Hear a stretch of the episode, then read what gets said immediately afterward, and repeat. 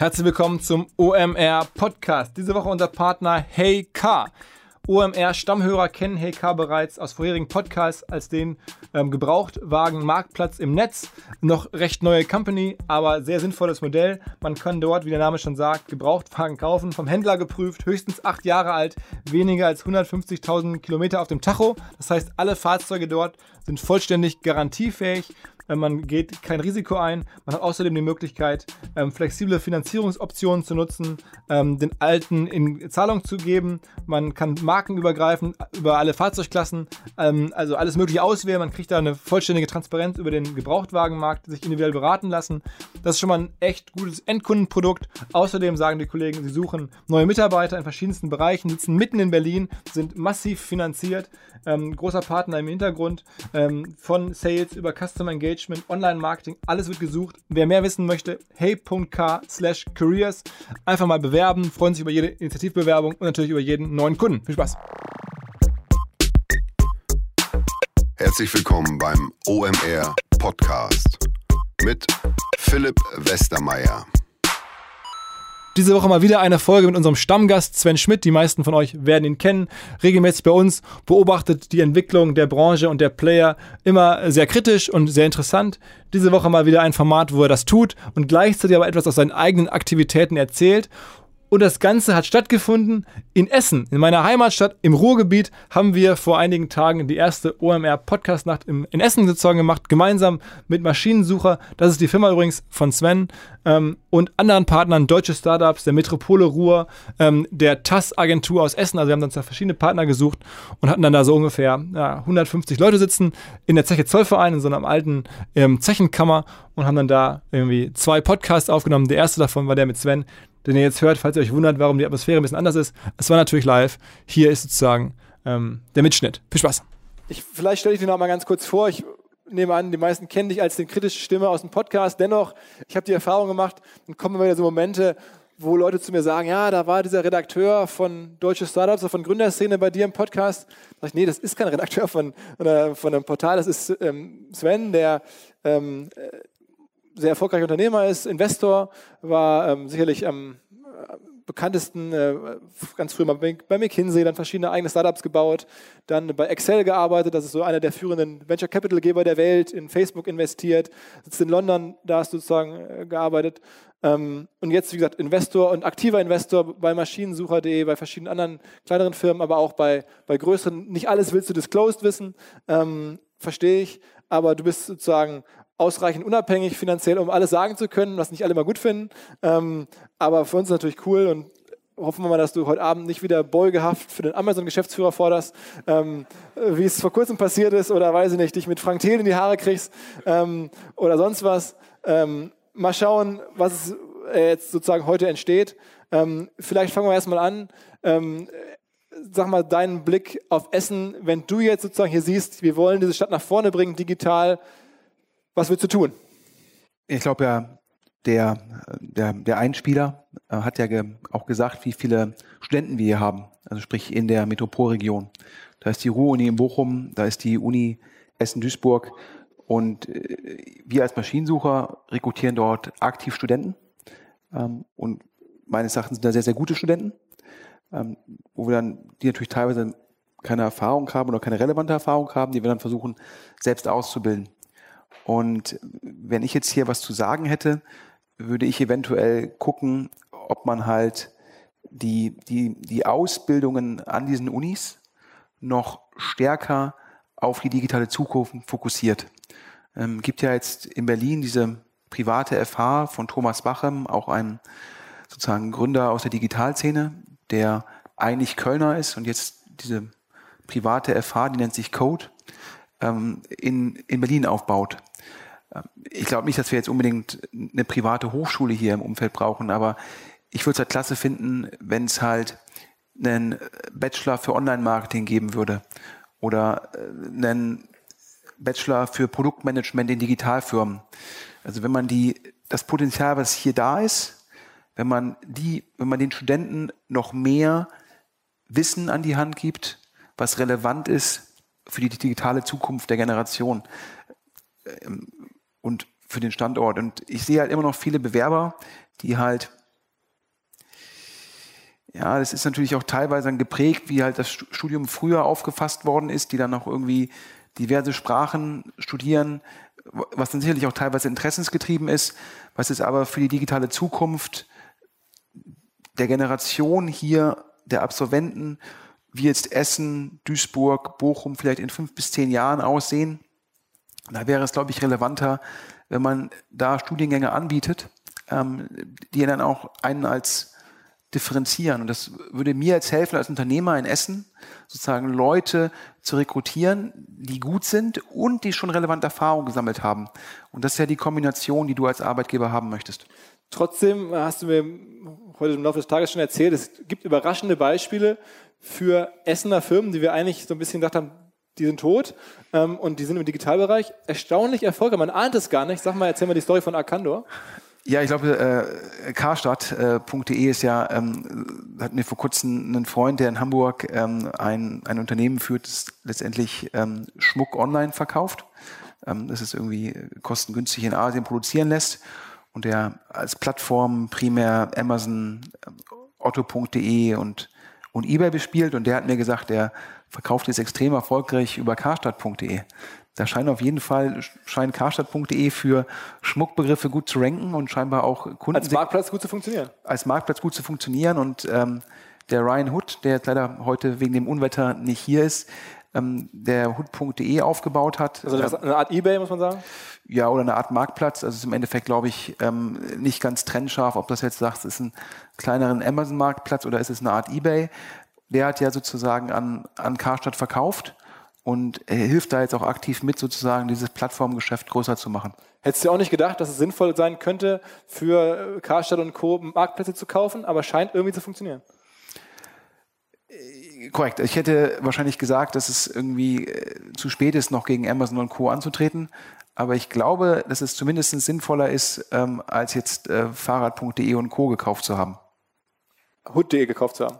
Ja, also Hood.de Hood zu kaufen und zu sagen, ich kaufe da eine Firma, die profitabel ist, die, die stark wächst, deren Plattformkompetenz oder Marktplatzkompetenz ich auch bei carstadt.de nutzen kann, halte ich irgendwie für sinnvoller, als Fahrrad.de gekauft zu haben. Das, haben, hat, das hat irgendwie die Holding über Carstadt auch gekauft. Ne? Korrekt. Letztendlich, äh, glaube ich, ist ja diese Signa Holding, die ja diverse E-Commerce-Player kauft.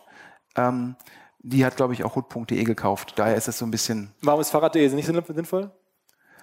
Weil ich glaube, dass, ähm, da sehe ich jetzt im Endeffekt wenig Synergien mit dem Bestandsgeschäft. Ist ja letztendlich ein, kein, selbst keine Plattform, sondern Fahrrad.de verkauft wirklich Fahrräder, die sie im Lager haben. Ähm, und ich glaube, die haben dafür relativ hohen Preis gezahlt. Ähm, und ich glaube halt nicht, dass du das Kerngeschäft von, von Karstadt im Endeffekt damit verbessern kannst, wenn du irgendwo in Süddeutschland einen E-Commerce-Händler von Fahrrädern kaufst, da sehe ich relativ wenige Synergien. Und warum sollte jetzt sozusagen Signa bzw. Karstadt verstehen, dass den Warenwert des Assets, ja, wenn da wissende Leute verkaufen und ich würde sagen, äh, Leute, die jetzt komparativ vielleicht nicht ganz so viele Einblicke haben, kaufen, dann ist es meistens keine gute Idee. Okay. Ähm, anderes Beispiel, wo du jetzt wo wir darüber sprachen und vielleicht sogar als kleiner Anlagetipp für alle, die das hören.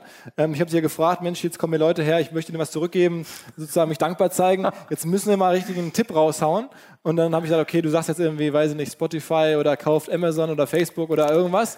Und dann hast du zu mir gesagt, also der beste Anlagetipp hier auch mit Bezug zur Region ist, kauft Metro. Warum das eigentlich?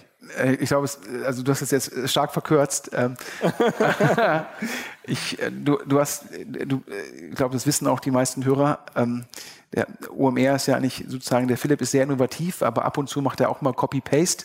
Und wenn er Copy-Paste macht, dann macht er Copy-Paste auf ähm, einen seiner Lieblingsredner, Redner, den Scott Galloway. Und der hat, glaube ich, letzte Woche gesagt, Aktientipp des Jahres für ihn sei Spotify.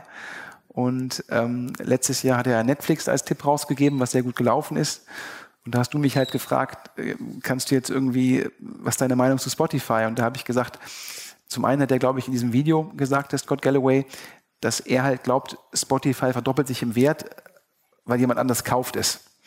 Ich glaube, er hat nicht gedacht, dass es wegen der operativen Performance ähm, sich im Wert so stark entwickelt, wie es jetzt bei Netflix der Fall gewesen ist. Und habe ich gesagt, ich glaube, die Analogie Netflix und Spotify die bricht so ein bisschen darin, dass Netflix ja jetzt eigentlich eigene Serien produziert, wo wahrscheinlich auch der Großteil hier im Raum die gerne guckt und dementsprechend unabhängig ist von Zulieferern. Ja, wohingegen Spotify halt schon sehr, sehr stark abhängig von der Musikindustrie ist, die sich halt sehr stark konsolidiert hat. Und da gibt es halt eine Oligopol. Und äh, da kann Spotify nicht zum einen nicht die Kosten drücken, weil müssen halt das zahlen, was sie vertraglich vereinbart haben. Und äh, zum anderen können sie jetzt auch nicht selbst anfangen, Musik zu produzieren. Das ist halt wesentlich schwieriger, als zu sagen, ich, ich produziere eine Fernsehserie. Weil wie viele Leute können sich erlauben zu sagen, ich zahle 100 Millionen für eine Fernsehserie? Das sind ja nur wenig Leute in der Welt, die das machen können der nächste Künstler, das kann halt jemand sein, der hier in Essen irgendwie auf der Rüttenscheider Straße an der Ecke sitzt und äh, gerade den neuesten Welthit komponiert. Der braucht dafür keine 100 Millionen. Und deshalb bin ich mir nicht ganz so sicher, äh, ob Spotify in der Lage ist, die Musikverlage ähm, auszuschalten. Und wenn ihnen das nicht gelingt, haben sie meines Erachtens strategisch nicht so starke Position wie, wie Netflix. Und das war die Vorgeschichte. Und dann hat der Philipp gesagt, ob ich irgendeinen Aktientipp raushauen kann. Und dann habe ich gesagt, ist eigentlich nicht so meine Kernkompetenz. Ähm, aber ähm, ich glaube ja, dann habe ich gesagt, wir reden ja auch oft über GAFA, also Google, Amazon, Facebook und Apple. Und ähm, Amazon hat ja in den USA Whole Foods gekauft, um halt in den Bereich Lebensmittel reinzugehen, wahrscheinlich mit der These, zum einen äh, sehr viele Berührungspunkte mit dem Kunden, zum anderen eine Branche, wo man halt noch online äh, noch zum Teil grüne Wiese ist. Ähm, und dann natürlich auch insgesamt gibt halt ein normaler Haushalt relevant viel Geld von seinem Budget für Essen aus. Und da habe ich gesagt, wenn man sich aktuell den Börsenkurs der Metro anguckt, ja, ich glaube, vier, fünf Milliarden Market Cap und 40 Milliarden Umsatz. Ähm, und ich bin jetzt, ich glaube auch, dass natürlich Teile davon online gehen werden, aber ich glaube schon, dass teilweise dieses Cash-and-Carry-Geschäft äh, nicht so schnell online gehen wird, dass ich mich gewundert habe, dass komparativ sieht ja die Metro günstig aus und dann habe ich mal drauf geguckt und ich glaube, der Herr Koch, der CEO, hat letzte Woche, glaube ich, auch für eine Million Euro eigene Aktien gekauft, was ja schon irgendwie ein Zeichen von Vertrauen ist. Und eine Milliarde Ergebnis machen sie, glaube ich, auch ungefähr, ne? Ja, ich glaube, so EBITDA, ähm, auf jeden Fall ähm, ist das EBITDA-Multiple, ja, das ähm, ist jetzt äh, schon nur, glaube ich, bei fünf oder bei vier oder bei viereinhalb. Und ich würde ja noch bösartig sagen, sie haben ja im Endeffekt die, die meines Erachtens die schwere Last Mediamarkt Saturn, die haben sie ja irgendwie sauber separiert. Äh, weil da glaube ich schon eher, dass ein Amazon das Geschäft halt schon bedroht oder auch alleine schon Idealo durch den Preisvergleich einfach sehr viel Preisdruck auf so einen lokalen Mediamarkt ausübt, wenn der Kunde halt da sagt, hier aber online kostet 300 Euro weniger und dann der Verkäufer sagen muss, okay, ich gebe Ihnen 200 Euro Nachlass. Das nimmt dir halt im Endeffekt die Marge aus dem Business raus und äh, bei der Metro sagst du, das Geschäft hält noch drei, vier Jahre gegen Amazon durch. Mehr muss es ja auch gar nicht bei dem Multiple. Korrekt. Und ich glaube ja auch, die Metro beliefert ja schon extrem viele Caterer und Restaurants de facto in einer, in einer Bestandskundenbeziehung. Ja, und letztendlich bestellen die ja auch schon über diverse, sozusagen über die Distanz. Das heißt, das ist ja schon sehr nah dem Online-Geschäft. Okay, man muss, muss, auch sagen, dass es auch gar nicht so einfach ist, wenn du jetzt irgendwie, wenn du samstags Leute siehst, die da in die Metro fahren und die irgendwie so sich zwei solche Einkaufswagen voll tun ähm, und ihren Kofferraum vollräumen. Das ist jetzt irgendwie für die Heimzustellung auch gar nicht so einfach zu lösen. Ganz kurz Unterbrechung und Hinweis auf unsere alten Freunde von Reach Hero, eine oder vielleicht die erste Influencer-Marketing-Plattform in Deutschland, 2014 gestartet, 2016 von uns auf der Bühne als eine von Three Companies to Watch präsentiert. Ähm, die Kollegen haben 70.000 von Influencern selbst aktiv registrierte Influencer-Accounts, ähm, die man sozusagen dort buchen kann, wo der Influencer sich selber mit eigenem Opt-in angemeldet hat, um gebucht zu werden sozusagen. Und zwar Influencer von YouTube bis Musically, Facebook, Instagram und so weiter. Dazu haben die Kollegen 300.000 weitere Datenprofile, tolle Referenzkunden und eine ganze Reihe von verschiedenen äh, Maßnahmen, wie sie Marketing sozusagen machbar machen. Ähm, zum Beispiel Lookalike Modeling, wo man Influencer ähm, buchen kann, die anderen Influencern sehr ähnlich sehen vom Audience-Profil her. Ähm, wenn man irgendwie gute Erfahrungen mal gemacht hat, kann man sozusagen nachbuchen oder, oder skalieren auf andere ähm, Accounts. Man kann sozusagen sein Produkt an Influencer versenden lassen, automatisiert und dann garantiert Reach Hero, dass die jeweiligen Influencer das Produkt halt auch in ihre jeweilige Kamera halten. Es gibt Performance-Marketing-Optionen, wo man Influencer-Marketing auf CPC und CPI oder Cost per View machen kann. Insgesamt eine spannende Plattform, sehr auf Skalierung ausgelegt. Schaut euch einfach mal an, reachhero.de slash OMR. Dort gibt es eine kostenlose Erstberatung mit Follower-Qualitätsanalyse eines eurer Social-Media-Channels. Also viel Spaß, reachhero.de slash OMR. Eine andere sozusagen lokale Frage, die wir beide nicht beantworten können, die ich gerne beantwortet hätte, ähm, ist ja die Frage nach Nakitano, einer großen Essener Firma, also einer sehr erfolgreichen Essener Firma, ja, ähm, die mich ja umtreibt, weil ich denke, was ist mit den Jungs ja, los? Ja, ich, ähm, was machen die da? Dazu muss man ja sagen, dass ich da davon sehr weit entfernt bin, wie man ja hier an, meinem, an, an meinen Flipflops und der kurzen Hose sieht. Ähm, und du ja sozusagen immer in den hipsten Marken rumläufst, um nochmal noch mal zehn Jahre jünger zu wirken. Ähm, Korrekt, ja. Und ich kannte Nakatano gar nicht. Das, dann hast du mir das ja immer mal zugerufen, dass es in Essen hier eine mega Firma ist die ja, ich sag mal so, Empörungsmarketing macht oder Empörungs-PR, indem die Klamotten. Das ist auch sehr gutes Plattformmarketing, muss man sagen. Also ich glaube, dass sie verstanden haben, ihre Ware sehr stark auch in so Online-Händler dran zu pushen, der zweiten Garde, also in Planet äh, Sports und sowas.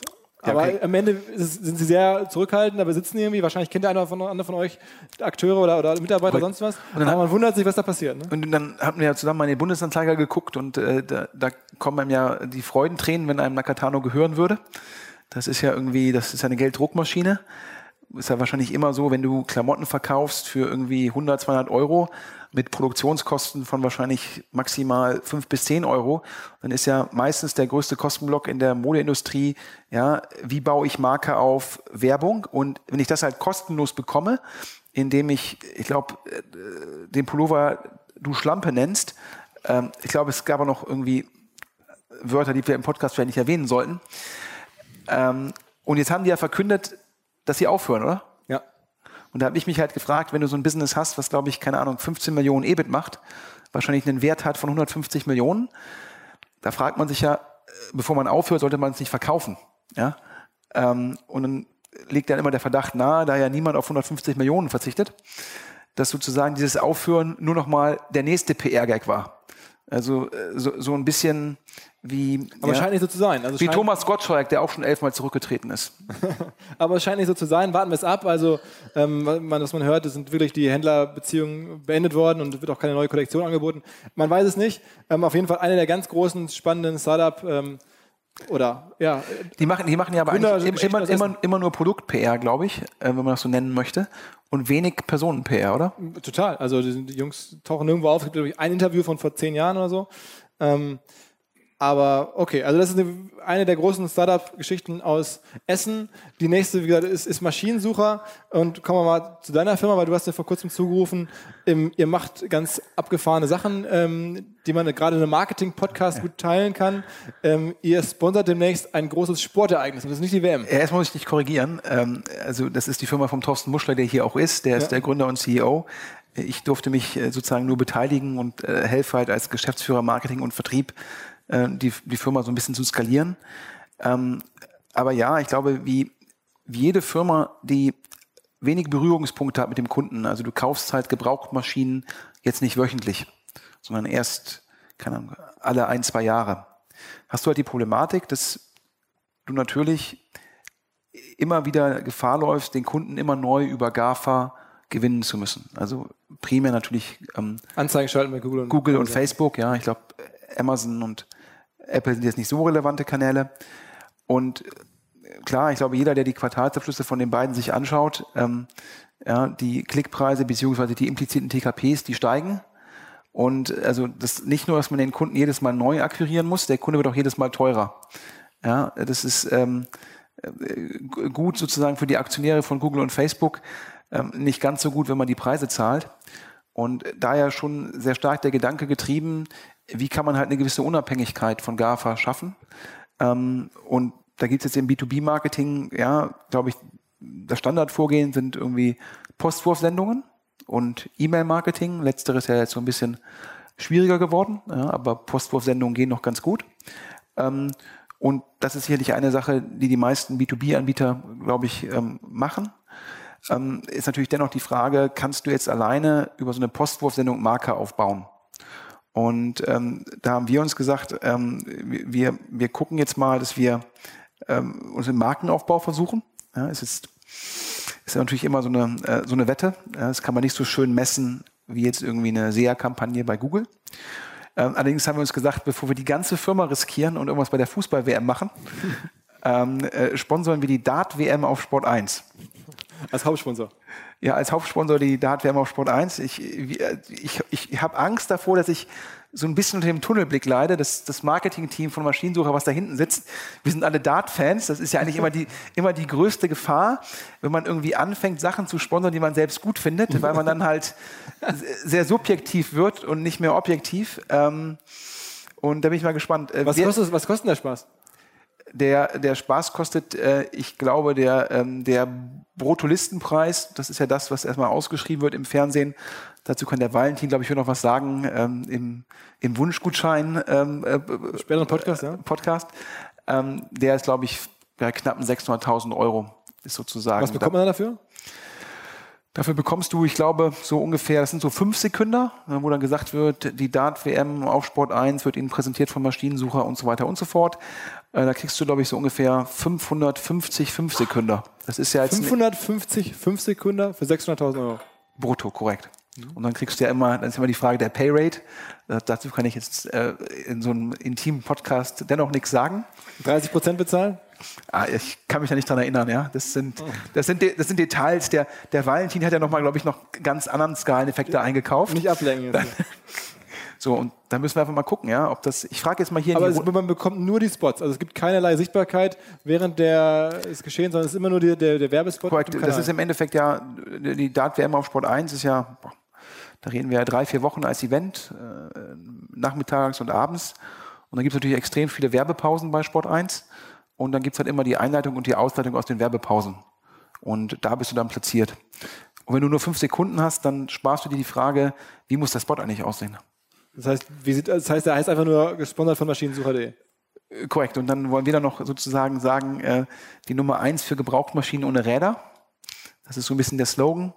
Und äh, das brauchen wir jemanden, der sehr schnell sprechen kann, dass das in die fünf Sekunden reinpasst. Und, ähm, und da müssen wir gucken, was wir da. Und warum glaubst du, dass das gut passt? Also zu euch, ich meine, Darts, okay, ihr seid alle Fans, ja. aber Gebrauchtmaschinenhersteller oder Käufer sind die tendenziell Darts-Fans, ist deine Analyse? Ja, ich glaube, die, die Analyse ist halt im Endeffekt äh, drei Gespräche. Ich frage mal hier in die Runde, wie viele Leute gucken die Dart-WM auf Sport 1? Okay, da hätte ich mir jetzt mehr erhofft. ähm, da hätte ich mir mehr erhofft. Ähm, nee, also die Logik ist halt, also zum einen, äh, der, der, typische Maschinenhändler ist halt, glaube ich, zu 95 Prozent männlich. Ja, der typische Maschinenhändler ist eher 40 plus. Das heißt, der guckt noch lineares Fernsehen. Wenn ich wahrscheinlich hier frage, wer guckt hier noch lineares Fernsehen, dann zeigen wahrscheinlich genauso viele Leute auf.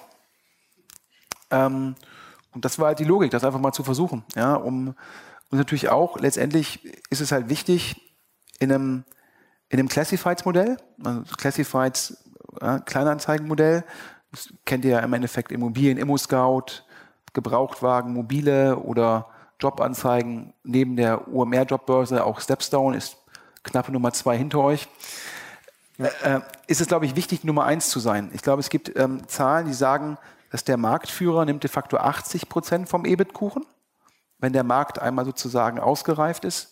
Und die Nummer zwei und drei und vier und fünf nehmen 20 Prozent. Das heißt, es ist ein Businessmodell, wo eine extrem hohe Prämie sozusagen ähm, verdient werden kann, wenn du die Nummer eins bist. Und das heißt, es entsteht natürlich auch nochmal neben jetzt potenzieller neben Performance-Marketing-Komponenten, wo wir sagen, hey, wir haben Klicks, wir sehen neue Händler, die sich, die subskribieren. Neben Branding-Werten, wo wir halt sehen, es gibt irgendwie mehr Direct Traffic, ist halt die dritte Komponente natürlich auch die Kommunikation am Markt. Wenn wir als einziger Anbieter in der Lage sind, Fernsehwerbung zu finanzieren, dass wir halt auch sagen können, wir machen das und damit entsteht natürlich auch ein Signaling.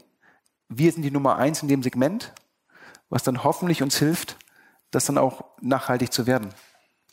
Okay. Ähm, und sag mal, messt ihr das dann auch? Also guckst du dann schon an, wie viel Traffic da jetzt äh, sozusagen dazukommt? Oder ist das, also wurde anders gefragt, wie viele neue Abos musst du abschließen, dass es sich lohnt? Ja, ich glaube, so ein Neukunde bei uns, ähm, ja, der zahlt halt im Schnitt irgendwie ja, aktuell so 49 Euro pro Monat. Wir gehen aktuell davon aus, dass der vier, fünf Jahre im Schnitt bleibt. Das heißt, kannst von so einem Kundenwert von Minimum 3000 Euro ausgehen. Und ja, das heißt also, klar, da hoffe ich natürlich schon, dass wir so ein paar Dutzend Abos verkaufen. Also 1000 wäre dann Break-Even so ungefähr. Ich kann mich jetzt nicht, nicht erinnern. Ähm, und dann hast du natürlich auch die Möglichkeit, Käufer anzusprechen. Das ist ja im Endeffekt der Hauptpunkt. Mit den, mit den Händlern, die kannst du relativ gut. Zum einen natürlich haben wir mit den Händlern natürlich immer wieder Berührungspunkte. Und Händler kannst du natürlich auch sehr spezifisch im Endeffekt über Postwurfsendungen erreichen und über Marketingaktionen, in denen du Callouts machst oder ähnliches. Aber es ist natürlich primär zu sagen, potenzielle Käufer, ja, die natürlich uns vielleicht teilweise schon mal wahrgenommen haben, die aber auch dann an die Marke halt erinnert werden müssen. Und da hoffen wir halt, dass da zumindest ein Teil von ab und zu mal die Dart Wärme auf Sport 1 guckt. Okay, warten wir mal, wann geht die los und wo ist die? Die ist jedes Jahr in London. Äh, die geht jedes Jahr irgendwie Mitte Dezember los. Okay, okay, okay, okay. Das sind alles Fragen, wo ich ja hoffe, dass die auch das schon alle wissen würden, aber ich sehe. Äh, ich, ich weiß, Ellie, Pelli und Ja, so, ja, korrekt. Ich weiß noch nicht, ob es jedes Jahr da ist. Ja, es Okay. Ja, also schauen wir mal, ja. Wir können dann wahrscheinlich immer im Januar nochmal einen Podcast machen. Und dann sage ich dir entweder, das machen wir die nächsten fünf Jahre, oder ich sage, war ein Versuch wert. Was immer, was immer das Deutsch dafür ist, war jetzt nicht kosteneffizient. Ähm, du hast ja schon bei einigen anderen ähm, in früheren Podcasts sozusagen aus dem Fenster gehängt und Meinungen geäußert zu, zu verschiedenen äh, größeren Digitalfirmen. Lass mal so ein bisschen Update machen dazu. Ähm, äh, HelloFresh da hast du eigentlich den Untergang prophezeit. Die halten sich gar nicht so schlecht, oder? Ich glaube, also der, der, Untergang ist noch nicht näher gekommen. also, also sprich, ähm, ich, das stimmt schon, da habe ich mich relativ weit aus dem Fenster gelehnt. Ähm, und ähm, jetzt sind ja vor kurzem die Quartalszahlen veröffentlicht worden. Ähm, die waren jetzt auch besser als von mir erwartet, das muss man auch irgendwie eingestehen. Ähm, auf der anderen Seite ähm, äh, haben wir in dem Podcast ausführlich darüber geredet, ähm, dass ich mir nicht ganz so sicher bin, wie stark die Kohorten sind. Ich glaube, bei Kennziffern wie Adjusted EBITDA Before Marketing ist das weiterhin teilweise schwierig herauszulesen. Ähm, und ja, ich glaube, Vorwerk hat alle Anteile verkauft, Rocket hat relevant Anteile verkauft. Das ist natürlich auch ein Signal, wenn deine Kernaktionäre äh, die Anteile verkaufen. Ja. Ähm, aber ähm, ich würde immer noch sagen, ich bleibe bei meiner Meinung, aber das Ende ist vielleicht nicht ganz so schnell da, wie ich das dachte. okay. Ähm, nächstes Thema Rocket, da haben wir auch schon mal ausführlich drüber gesprochen, mehrfach schon. Ist ja sozusagen die sozusagen Kerndigitalfirma in, in Deutschland auf eine Art. Ähm, kurzes Update dazu. Ich glaube, es ist ja jetzt mit Delivery Hero, mit HelloFresh zwei relevante Börsengänge geglückt. Jetzt ist ja der Börsengang für Home24, der ist angekündigt und soll, glaube ich, noch vor der Sommerpause ähm, kommen. Ähm, kommen wir gleich noch zu? Kommen wir gleich noch zu. Und dann ähm, haben sie ja auch relevant Anteile zurückgekauft. Und ähm, dabei hat, ähm, haben die Sambas selbst sozusagen ihre Anteile nicht verkauft. Das heißt, der Anteil der Sambas ist dadurch wieder gestiegen an Rocket, weil halt im Endeffekt andere Aktionäre verkauft haben. Ähm, äh, die Sambas nicht. Das sind, glaube ich, irgendwie sechs, sieben Prozent der Aktien hat Rocket ähm, selbst gekauft und sozusagen zieht die ein. Ähm, ich hatte heute nochmal geguckt, ich glaube ungefähr bei 23 Euro die Aktie. Das fand ich eigentlich ganz faszinierend, weil als wir, glaube ich, letztes Mal den Rocket Podcast gemacht haben, war die Aktie auch ungefähr in der Reichweite. Und danach sind ja eigentlich alles geglückt, ja, was überhaupt glücken konnte. Und trotzdem hat sie es bisher nicht im Kurs reflektiert. Das heißt, die Summe aus Cash und Firmenanteilen ist halt meines Erachtens immer noch relevant, mehr wert als die 23 Euro. Aber noch ist der Markt wahrscheinlich skeptisch, was Oliver Sammer damit vorhat. Mhm. Ähm, dann haben wir es gerade schon angesprochen, vielleicht Börsengang Home24. Ähm, da weiß ich aus dem Vorgespräch, bist du jetzt nicht jemand, der darauf sehnsüchtig wartet, zeichnen zu können. Ja, ich, wir hatten ja letzten ein, zwei Jahre war es ja immer so, dass die sind nicht gewachsen und immer mehr Geld verloren. Und da habe ich halt gesagt, dass ich glaube, dass eine Firma, die nicht wächst und Geld verliert, ja, die hat nichts an der Börse zu suchen, sondern die sollte liquidiert werden. Ähm, weil ich glaube, entweder hast du das Szenario, wo Firmen stark wachsen, ja, und da investieren, da Geld verlieren, aber sagen, ich wachse so stark, dass ich irgendwann in eine Region komme, wo ich dann profitabel werde durch Skaleneffekte oder Marktmacht, die sich dann wiederum in, in Preismacht übersetzt. Oder weil ich es halt schaffe, wie Amazon dann einen Marktplatz oben drauf zu setzen. Ähm, das sah ja bei Home24 äh, lange nicht so aus. Jetzt sind ja die ähm, Q1-Ergebnisse rausgekommen und die sind ja gegenüber dem Q1 des Vorjahres um 30 Prozent gestiegen. Also haben sie jetzt zumindest scheinbar die Wachstumsthematik ähm, partiell gelöst. Ähm, natürlich auch passend zum Börsengang. Ob das jetzt nachhaltig ist oder nicht, das lässt sich für mich schwer beurteilen. Aber ich glaube weiterhin, dass wenn man sich die Historie anguckt, ähm, dass ich bin da skeptisch, auch bei Vibe nicht die Nummer eins im Markt. Also so ein, so ein Otto.de verkauft viel mehr Möbel online als ein Home24, die das ja noch auch dann noch in Europa und Brasilien tun. Also die haben ja eigentlich in keinem Markt jetzt eine relevante Größe. Und äh, wahrscheinlich, die Zahlen kennt keiner, verkauft halt ein Amazon auch nochmal relevant mehr Möbel. Das heißt, ein Home 24 ist wahrscheinlich in Deutschland maximal die Nummer vier nach Amazon, Otto und Ikea online. Und das ist jetzt für mich dann immer, frage ich mich, wo kommen dann die lokalen Skaleneffekte her, die du brauchst in der Logistik, die du brauchst in den Berührungspunkten zum Kunden. Und wenn ich dann auch ab und zu mal Google Home 24 Produkterfahrungen, sage ich auch immer, also ist ja nicht nur Kundenliebe, die einem da entgegen, äh, entgegenkommt in den Google-Suchergebnissen. Okay, also. Ich würde nicht zeichnen. Okay, verstanden. Und eigentlich fast unabhängig vom Preis. Okay. Ähm, ähm, dann, was wir auch schon häufig hatten, Tarek hatten wir auch schon gemeinsam im Podcast About You. Ähm, wir da kurz dazu, da ist jetzt ja irgendwie eine IPO-Ankündigung. Äh, also zumindest was Ähnliches irgendwie ja, durch die Presse. Ich glaube, wir hatten ja mit dem äh, Tarek den Podcast gemacht, äh, wo er letztendlich gesagt hat, ja, irgendwie der, große Investor, der kommt irgendwie gestern. Und dann glaube ich, äh, ist der, haben die erstmal Anteile an sich selbst verkauft. Also glaube ich, äh, der Otto-Konzern hat die Anteile verkauft an Benjamin Otto. Ähm, einen der Erben der, ähm, der Otto-Familie. Und dann haben sie durch den Verkauf, konnten sie dann sozusagen die Anteile hochwerten, um in der Bilanz, Bilanzpressekonferenz mh, dann einen Riesengewinn aufzuzeigen. Das ist auch irgendwie wundersame Geldvermehrung. Also so, so ein bisschen wie früher die neuen Markttrits nach dem Motto, ich verkaufe kurz vor dem Börsengang irgendwie 0,1 Prozent meiner Anteile, um dem Banker sagen zu können, hier, eine Milliarde auf dem Papier wert. Ähm, und dann hatten sie, wie gesagt, angekündigt, der externe Investor, der kommt bald und ist ja immer noch nicht präsentiert. Höre ich aber aus, weiterhin aus, aus, aus äh, den Kreisen, dass es bald kommen wird. Also das, die ist, das, ist das ungefähr so ein Jahr in der Mache? Und ich glaube, es hat ja auch erklärt, warum das so ist. Ne? Das, das muss man sich, glaube ich, keine Sorgen machen. Aber Nö, ich glaube, Sorgen muss man sich eh nicht machen, weil es ist halt too big to fail für den Otto-Konzern. Das heißt, wenn der externe Investor nicht kommt, dann wird das halt intern weiterfinanziert. Aber ich fand es dann schon ganz lustig, dass dann die Finanz, äh, glaube ich, äh, Vorständin sagt, bei About You kommt der Börsengang, ich glaube, in drei bis vier Jahren.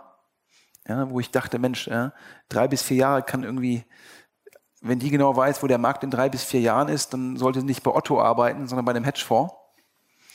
Ähm, und ich fand es halt passend, weil in der Sekunde, wo ich immer noch keinen externen Investor habe, liege ich halt irgendwie an die Finanzpresse, dass die Firma in drei bis vier Jahren sozusagen einen Börsengang plant. Ähm, das ist ja schon irgendwie, glaube ich, eher der Versuch, äh, gute Presse zu schaffen, ähm, um dann sozusagen nochmal Rückenwind für die Investorensuche zu erzeugen.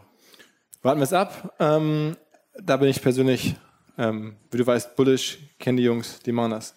Ähm, bullish auf die Investorensuche oder auf About You? Auf beides. Ähm, wechseln wir kurz rüber. Ich weiß aus Zalando-Kreisen, dass die auch übrigens About You sehr ernst nehmen. Ich höre das da immer. Ähm, ich kriege immer E-Mails, ich soll dich fragen, ähm, ob Leute in Zalando investieren sollen. Äh, sollen sie? Ich glaube, das ist ja eine, MDAX-Firma, die potenziell bald in den DAX kommt, wo jetzt, glaube ich, irgendwie 20 Analysten regelmäßig drauf gucken auf ein Geschäft, wo die, wo es viele Vergleiche gibt, also andere Online-Händler. Ähm, dementsprechend glaube ich schon, dass der Markt da relativ effizient ist. Ähm, und ich glaube halt, ja, ich glaube, die, die, die, die Kernfrage ist halt, ja, ähm, wie viel, wie groß ist die Bedrohung von Amazon in dem Geschäft, wo halt äh, potenziell nur der Preis entscheidend ist? Und ich glaube, ähm, da hat der Robert Gens, der, ja, der Mitgründer und Mit-CEO von Zalando ja gesagt, dass sie sich stärker darauf fokussieren, halt im Endeffekt äh, den richtigen Kunden die richtigen Produkte zu zeigen. Und halt, ja, es geht nicht so sehr um Mode, die immer da ist, die auch immer unbegrenzt da ist, sondern eher um Mode, die man dann teilweise sozusagen dann irgendwo ausverkauft ist. Ähm, und ich glaube, wenn, wenn, wenn die These hält und die Firma organisch weiter mit 20 bis 25 Prozent wächst und das bei letztendlich stabilen oder sogar fallenden Marketingkosten, also das heißt, die Marketing-Effizienz wird jedes Jahr besser, weil wenn du irgendwie deine 375 Millionen Euro ausgibst, konstant und deine Topline wächst immer um 20 Prozent, dann bist du natürlich irgendwann da, wo es so plus ist und hast du eine Marketingkostenquote von drei Prozent. Ich glaube jetzt. Amazon ist da auch. Korrekt. Ja, ähm, Amazon ist da jetzt halt natürlich äh, schon, weil sie letztendlich viele Marketingkosten, die du gar nicht so siehst, da kannst du ja auch argumentieren, dass jetzt im Endeffekt sowas wie Amazon Prime Video, also sprich der, der Netflix-Konkurrent, äh, so eine Art von Marketing ist. Es gab ja auch vor kurzem im Endeffekt, glaube ich, einen ganz spannenden Blogpost, ähm, wo gesagt worden ist, dass Amazon guckt sich halt an bei diesen Fernsehserien, wie viel Neukunden sozusagen gucken als erstes eine spezielle Serie. Und dann rechnen die sich halt aus, was halt die Kundenakquisitionskosten für diese Kunden sind. Das heißt tatsächlich noch, die versuchen noch Erstkunden mit Fernsehserien zu akquirieren. Das heißt, der Kunde hört halt in der Presse, liest von, keine Ahnung, da diese Autosendung, die sie ja sehr teuer eingekauft haben und dadurch halt Kunden, die zum ersten Mal bei Amazon registrieren, dann direkt Amazon Prime Kunde werden und dann messen die, wie viele Kunden gibt's dafür für eine spezielle Serie. Und da siehst du ja schon das Denken, dass das auch Marketingkosten sind. Ja, oder halt äh, Amazon Music, das äh, so eine Art Spotify-Konkurrent oder Apple Music-Konkurrent, da ist das genauso. Aber klar, ähm, hat natürlich immer, wenn du schon eine Marke hast, du hast die Berührungspunkte, du hast schon einen Großteil der Kunden eingesammelt, dann geht es ja primär darum, noch Kunden zu aktivieren und so weiter. Und wenn dir die Plattform gehört und du den Kundenzugang hast und die App ist installiert, klar, dann bist du am Ziel.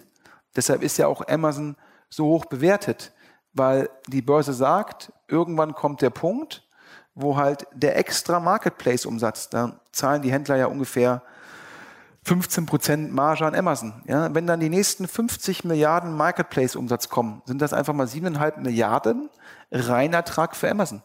Und dagegen laufen dann keine Kosten mehr, weil die Plattform steht, ähm, weil mh, hm, die Payment-Sachen entweder gehören sie dann Amazon selbst oder sind mega gut verhandelt. Das ist natürlich grandios. Ja, und das ist ja, glaube ich, auch, warum Scott Galloway, um wieder auf ihn zurückzukommen, sagt, ich glaube, er würde sagen, dass ähm, Amazon die Firma ist, die als erstes die äh, 1000 Milliarden, ähm, also ähm, Trillion, Trillion in den USA, ähm, dann halt knackt. Mhm. Ähm, bisschen kleinere Zahlen haben die deutsche Gründerszene in den letzten Tagen äh, bewegt. Da kam, ich glaube, bei Alex bei Deutsche Startups, da kam bei Gründerszene auf einmal der Artikel äh, zu den Zahlen von Outfittery, ist ja auch eines der nennenswerten deutschen Startups. Die waren jetzt nicht so überwältigend. Ja, ich glaube, Outfittery hat ja, glaube ich, zwei sehr bekannte und sehr gute Gründerinnen. Ähm, aber nach Hörensagen, das sieht man jetzt auch an den Zahlen, das war schon immer der Berliner Flurfunk, dass letztendlich, das ist ein Abo-Modell für Klamotten für Männer, wo letztendlich Männer im regelmäßigen Zeitabständen kriegen halt im Endeffekt sozusagen eine Lieferung von Outfittery mit Klamotten, die zu ihnen passen, von einer Modeberaterin ausgewählt und die Sachen, die sie ähm, sozusagen, die, die nicht gefallen, können sie zurückschicken. Das ist, glaube ich, das Modell.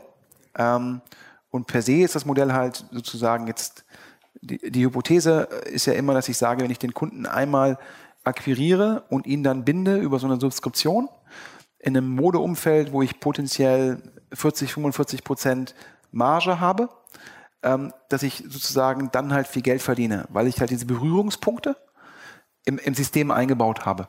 Ja, ähm, und ähm, das Gegenargument war immer, ist das ein Businessmodell oder ist das ein Feature? Und das hat dann ja im Endeffekt Zalando ja auch nachgebaut oder auch eingeführt. Und ähm, der zweite Punkt war halt immer, dass laut dem Berliner Flurfunk, dass der Churn sehr groß ist. Das heißt, du akquirierst die Kunden, aber nach zwei, drei Boxen haben die keine Lust, die Sachen zurückzuschicken oder sie passen ihnen nicht oder sie gefallen ihnen nicht. Und dann hieß es immer, letztendlich kündigen alle Kunden nach vier Boxen. Und dann bist du irgendwann in so einem Rattenrennen, dass du, um zu wachsen, musst du nicht nur Neukunden akquirieren, sondern du musst auch deine Bestandskunden, die alle wegchurnen, ersetzen. Und das ist natürlich total gefährlich, dann immer wieder neu akquirieren. Und irgendwann hast du die Zielgruppe der Leute, die du einfach erreichen kannst, die hast du durchgefrühstückt. Und das war immer das Hörensagen in Berlin. Und ich glaube jetzt, ohne, der Alex kennt die Zahlen besser, hat den Artikel geschrieben auf deutsche Startups. Ich glaube, der Umsatz ist gewachsen von 18, 19 Millionen auf 22 Millionen, von 2015 auf 2016. Und das Ganze bei, bei 14, 15 Millionen Verlust. Und ich glaube, wenn du so viel Geld verlierst, dann muss die Wachstumsrate eher bei 100 Prozent sein. Ja, du kannst nicht links, rechts, vorne und hinten Geld verbrennen, ja, und äh, ja, äh, so, so wachsen wie irgendwie mancher Mittelständler, der schon 100 Jahre im Geschäft ist. Ja, das ist keine gute Kombination. Ganz kurzer Hinweis auf unsere neuen Partner von Otto Nova. Die Kollegen sind gerade in aller Munde, denn sie verändern das Spiel im Bereich digitale private Krankenversicherung. Sie sagen, die ganze Krankenversicherung jetzt in einer App ohne äh, Papierkram. Es gibt einen Concierge-Service, wo man sich rund um die Uhr an jedem Tag der Woche beraten kann zu gesundheitlichen Themen und zu Versicherungsfragen. Es gibt einen digitalen Arztbesuch. Man kann seine Apotheken- oder Ärztrechnung einscannen und bekommt das Geld innerhalb von 24 Stunden bereits ausgezahlt. Das Allerbeste ist, die Beiträge bleiben offensichtlich stabil, weil die Kollegen anders kalkulieren als andere Versicherungen mit stabilem Zins. Ähm, Außerdem dadurch vor allen Dingen auch günstiger. Ähm, Otto Nova hat mal vorgerechnet, das ist deren Kalkulation, dass eine vierköpfige Familie in der gesetzlichen Krankenversicherung mindestens 850 Euro zahlt. Bei Otto Nova zahlt dieselbe Familie ungefähr 780 Euro. Also stabile Planung und günstige Kosten. Ähm, sie sagen, dass sie euch gerne bei der persönlichen Tarifkalkulation unterstützen. Alle Informationen zu Ottonova gibt es unter ottonova.de slash omr in einem extra designten oder geschriebenen E-Book, wo man sich nochmal tiefer informieren kann. Außerdem, wenn man dieses E-Book herunterlädt und sagt, okay, ich möchte mich informieren über das Thema, dann ist man in der Verlosung für zwei Tickets zur Bits and Pretzels Konferenz im Herbst 2018. Ottonova, das neue große Ding im Bereich der privaten digitalen Krankenversicherung. Frank Thelen, unser Freund Frank Thelen sagt, diese Krankenversicherung ist ein Gamechanger. Also, Letzter Punkt. Ähm, du warst auch gar nicht so glücklich, als vor kurzem rauskam, wer sozusagen das deutsche Beratergremium von der ähm, Staatsministerin, ist ja keine Ministerin, sondern Staatssekretärin, Staatssekretärin ähm, äh, Dorothee Bär ist. Das, wobei da ja Frank Thelen ist, den du ja nur eigentlich schätzt, auch als Gesprächspartner immer ab und zu andere Meinungen hast, der ist ja auch drin. Aber generell sagst du, dass da hätten auch noch ein paar andere Köpfe reingemusst. Ja, ich glaube, ich hatte das Gefühl, als ich die Liste gelesen habe, dass das eher sozusagen ähm, dass da die äh, Dorothea Bär das irgendwie auf Basis der Bunden ausgewählt hat. Ähm, also sprich eigentlich nur auf Öffentlichkeitswirksamkeit. Ähm, und äh, auch viele Leute, die da halt im Endeffekt primär äh, sehr starke Interessen haben oder, sage ich mal, Anreizsysteme haben, die da, glaube ich, jetzt nicht deckungsgleich sind mit der Funktion des Gremiums. Ja, ich glaube, äh, dem Gremium, da ist ja auch der Rubin Ritter, der einer der drei Vorstände von Zalando, ähm, glaube ich, extrem intelligent. Und ich glaube, dem Gremium hätten mehr Leute wie Rubin Ritter gut getan, die halt im Endeffekt so eine gewisse Flughöhe haben, die die Erfahrung mitbringen, die auch wissen, die auch sozusagen wirklich sehr logisch darüber nachdenken, was ist für den Standort Deutschland im Digitalbereich ja, sehr, sehr wichtig. Ja da hätte mich auch gefreut, wenn da jetzt ein Rolf Schrömgrens, der CEO von Trivago drin gewesen wäre. Ich glaube, es wäre auch spannend gewesen, ja, wenn, wenn so ein Dommermut von United Internet da drin gewesen wäre. Ich glaube, das ist dann alles schon nochmal relevanter ähm, als ein, zwei Zähneköpfe, die ja vielleicht beim Alex für viel Klicks sorgen. Ähm, aber das ist ja nicht, ja, sozusagen äh, bösartig gesprochen, ja, irgendwie ähm, ja, es äh, wäre fast so, bei manchen Köpfen habe ich mir gedacht, ja, ähm, äh, als ob Till Schweiger jetzt Wirtschaftsminister wäre, weil er irgendwie eine Pommesbude in Hamburg hat, die laut Manager Magazin irgendwie eine Million Euro Umsatz macht, aber dafür titelwirksam ist. Ja, also so war die Logik der, der Auswahlkriterien. Und ich glaube, da gibt's schon irgendwie äh, Gründer, die Flixbus-Kollegen, die da wirklich große Firmen gebaut haben, ähm, die einfach auch sehr, sehr sehr, sehr intelligent sind und die auch wissen, was bedarf um gegen die Amerikaner im Markt zu bestehen? Weil das ist ja weiterhin die Kernfrage. Also ähm, wie können wir als Europa, als Deutschland in einer GAFA-Welt in der Zukunft bestehen, dass die Wertschöpfung hier bleibt und nicht im Endeffekt sozusagen steuereffizient über Luxemburg, Irland und Co. in die USA geschleust wird. Ja, und ähm, da hätte ich mich schon gefreut, hätte man da sozusagen ähm, andere Auswahlkriterien angesetzt. Aber ich habe ja auch in dem Podcast gesagt, ich finde es ja auch irgendwie äh, die Auswahl der Staatssekretärin, die sich ja irgendwie in ihrem bisherigen politischen Leben mit digital gar nicht auseinandergesetzt hat. Das ist ja einfach nur ein Postengeschacherer. Ja, das wäre ja so, als äh, wenn ich jetzt hier verkünden würde, ich werde jetzt sozusagen der neue CEO von Nakatano. Ja, dann würde ich mir auch Sorgen machen um den EBIT. Der ist dann nämlich bald weg. Und auf dem Niveau ist da die Staatssekretärin unterwegs. Gut, also hoffen wir mal auf deinen Modegeschmack. Ähm, äh, hoffen wir, dass die das korrekt machen, dass sie da gut beraten. Wir, den Frank kennen wir, ich kenne einige andere. Ich bin mir sicher, die haben auch gute Sachen zu sagen und ähm, haben alle da was geschaffen. Vielleicht nicht in dem Maße wie, wie Ruben Ritter oder die ähm, Flixbus-Leute. Aber gut, also wir beobachten das. Ähm, ich sage mal vielen Dank jetzt sozusagen für die heutige Story, für die heutigen Anekdoten und Gedanken und Analysen. Ähm, vielleicht ganz kurz noch hier, wo wir zusammensitzen. Ähm, hat irgendwer Lust und Fragen spontan an Sven zu irgendwelchen Digitalthemen, die euch umtreiben? Keiner. Das gibt's doch gar nicht. Dachte bist ja heute, bist, aber bist du ich, heute auch relativ gemäßigt, ja, hast ja. irgendwie relativ normalen Puls. Ähm, also alles, was man sonst ja gar nicht kennt. Ähm. Insofern, da müsste man eigentlich die Chance ergreifen jetzt. Da kommt, ähm, da kommt erst.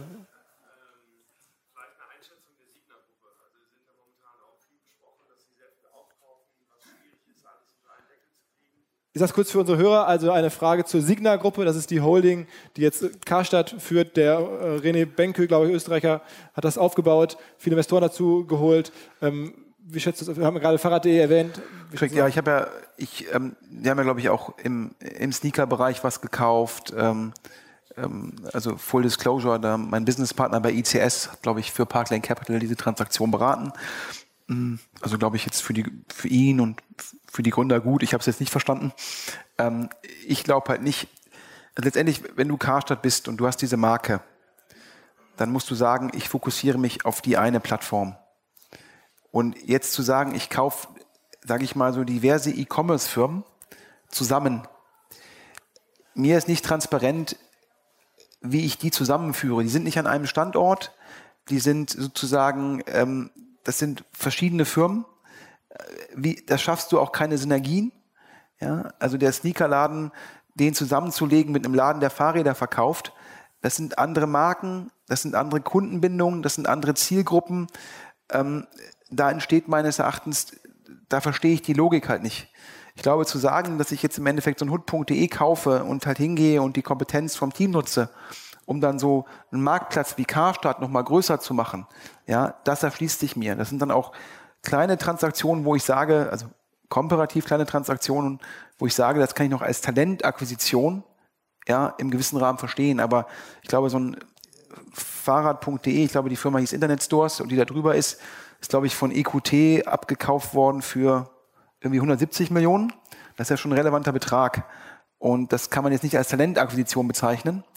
Und ähm, das verstehe ich jetzt nicht, wo da die Existenzberechtigung ist. Ja? Also wenn ich jetzt sage, ich kaufe in einem Segment alle auf, nach dem Motto, ich glaube an das Segment, da kaufe ich jetzt sechs Anbieter, um dann sozusagen der Größte neben Amazon zu sein. Also vielleicht, keine Ahnung, das Zalando für ABC.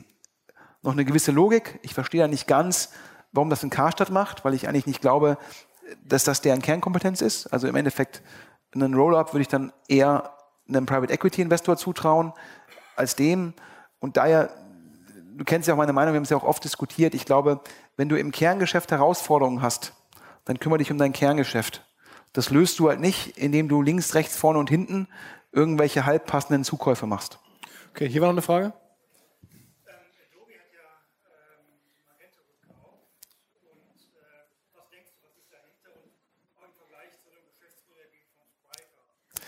Ich glaube ja im Endeffekt. Also ich wiederhole ganz kurz für die Hörer, ja. die Frage war ähm, vom Anton hier.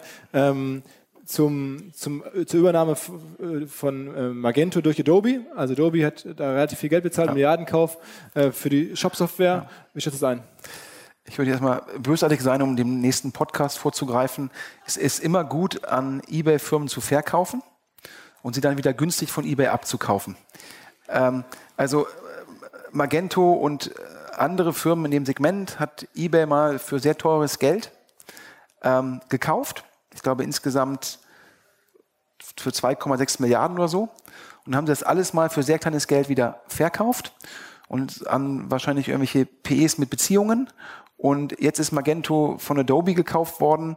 Ähm, und ich glaube, für das 10, 11-fache Umsatz, ich glaube, 150 Millionen Umsatz macht Magento und ich glaube, Adobe hat 1,5 oder so gezahlt. Also ein, ein Riesen-Multiple, ähm, wo wahrscheinlich die, die Korken geknallt haben bei den PEs.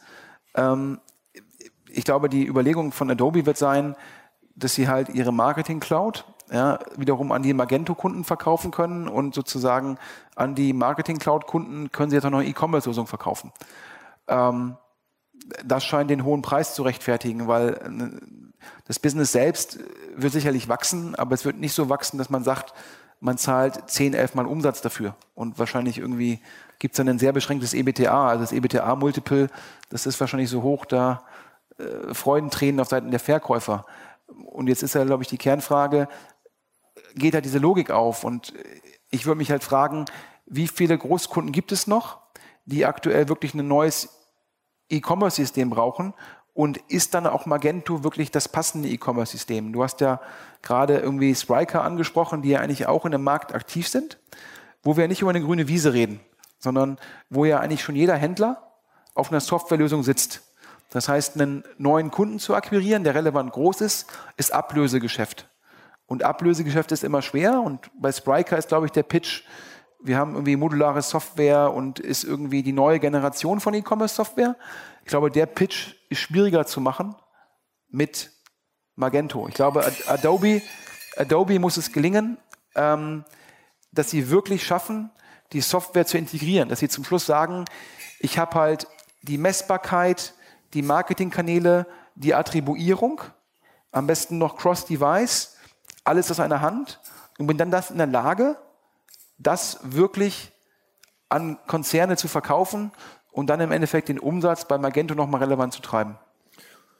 Okay, hier gibt es noch eine letzte Frage. Äh, was könntest du als Tipp empfehlen für ein Startup, was jetzt, sag ich mal, klassische BWLer einstellt, die aber noch nicht so viel Erfahrung im Performance-Marketing haben? Also sprich Ausbildung, was würdest du da empfehlen? Eher so äh, zu Seminaren schicken oder Online-Kurse bei Akademien?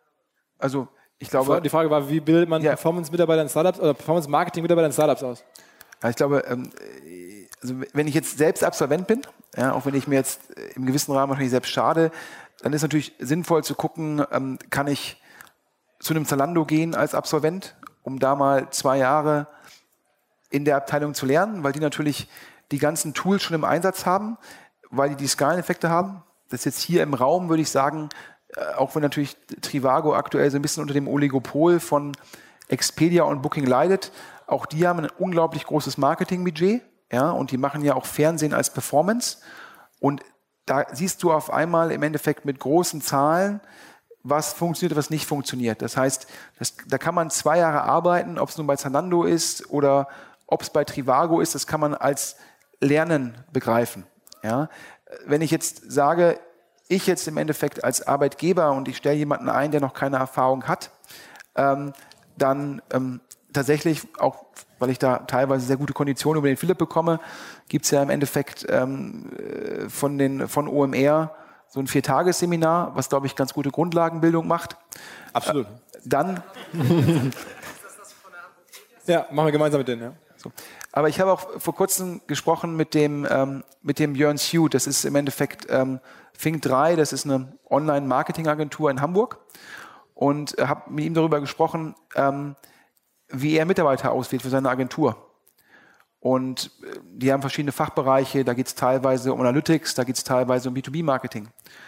Und er hat gesagt, er guckt, er guckt jetzt weniger jetzt irgendwie auf Noten oder einen runden Lebenslauf, sondern eher, er fragt die Leute, welche Blogs lesen sie? Und wenn dann, wenn jemand die fünf führenden Blogs in dem speziellen Segment nicht kennt, dann kommt er für ihn nicht in Frage. Er sagt halt, die Leute müssen intrinsisch motiviert sein, sich selbst das Wissen zu holen. Man muss ja heute sagen, es gibt ja in den USA so viele Unis, die Online-Kurse kostenlos ins Netz stellen. Es gibt so viel Longform-Content, den man lesen kann. Das heißt, wer wirklich brennt, kann sich das auch sozusagen im gewissen Rahmen selbst beibringen. Ja, das heißt also, wenn ich einen Mitarbeiter immer nur schubsen, schubsen, schubsen muss, nach dem Motto, hier zum Seminar, da zum Event, hier lassen wir einen Coach kommen, ja, dann ist das der falsche Mitarbeiter. Ja, letzt, letztendlich sozusagen, äh, du wirst Fußballprofi sicherlich auch, weil du in den Vereinen heutzutage, in den Jugendinternaten super ausgebildet wirst. Aber die Leute, die da alle Fußballprofi werden, die haben auch Bock, Fußball zu spielen. Und wenn du Online-Marketing machen willst, dann musst du darauf auch Bock haben. Das heißt, dann musst du dich mal am Wochenende hinsetzen und mal irgendwie drei, vier Stunden Blogs lesen. Ja, also das ist ja immer, ja, ich sage immer generell, als das ist ja auch, da bin ich auch mit dem Scott Galloway, wo ich bei Spotify nicht ganz einig bin. Der hat halt mal gesagt, ja, du musst zu Anfang halt Gas geben. Ja, und jetzt mache ich mich wahrscheinlich unbeliebt hier, hm, weil hier viele junge Leute im Publikum sind. Es gibt ja aktuell durchaus durch den, durch den sehr, sehr guten Jobmarkt für Absolventen, das verstärkt teilweise, meines Erachtens, teilweise diese, diese Generationscharakteristika, wo Leute halt eher glauben, es kommt halt zu ihnen. Nach dem Motto, ich warte auf das Seminar, ich warte auf das Coaching. Und ich glaube halt, wenn du im Leben erfolgreich sein willst, musst du dich differenzieren. Dann musst du Mehrwert gegenüber dem Nächsten erzielen. Und das tust du meines Erachtens, indem du dich nach vorne lehnst. Und es gibt so viel guten englischsprachigen Content in den Bereichen, auch Produktmanagement, Online-Marketing. Und daher sage ich immer jedem, ja, lesen, lesen, lesen und finde den Hinweis vom Pure Suit, wie die das machen bei Fink 3, fand ich schon sehr gut.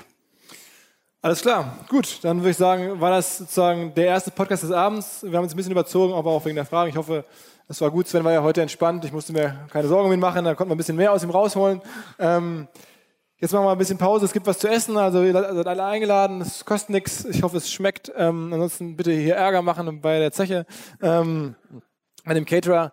Ähm, nee, und wir treffen uns dann irgendwie, weiß ich nicht, ich glaube in einer, Viertel, eine halbe Stunde. Jan? Halbe Stunde? Halbe Stunde geht's dann weiter mit Valentin und dann ist Networking. Danach ist auch nochmal Networking. Erstmal guten Appetit. Bis gleich. Ganz kurz, bevor alles vorbei ist, Hinweis in eigener Sache und zwar auf unseren OMR Instagram Report. Wir schreiben ja jeden Monat einen ähm, Report, wo wir in der Tiefe Marketingkanäle analysieren und ausarbeiten, selber testen, Interviews führen, Studien machen und so weiter. Das nennen wir Report. In diesem Monat ist es mal wieder das Thema Instagram, eine neue aktualisierte Version, alles rund ums Thema Instagram Marketing mit ähm, Tools, Kampagnen, Best Practices, äh, natürlich Leitfäden, Budgetplanung, Community Management und so weiter. Wer es an anschauen möchte, omr.com slash report mit dem Code Instagram20 gibt es halt 20% auf unseren ähm, sozusagen Gewinner-Report zum Thema Instagram-Marketing. Viel Spaß!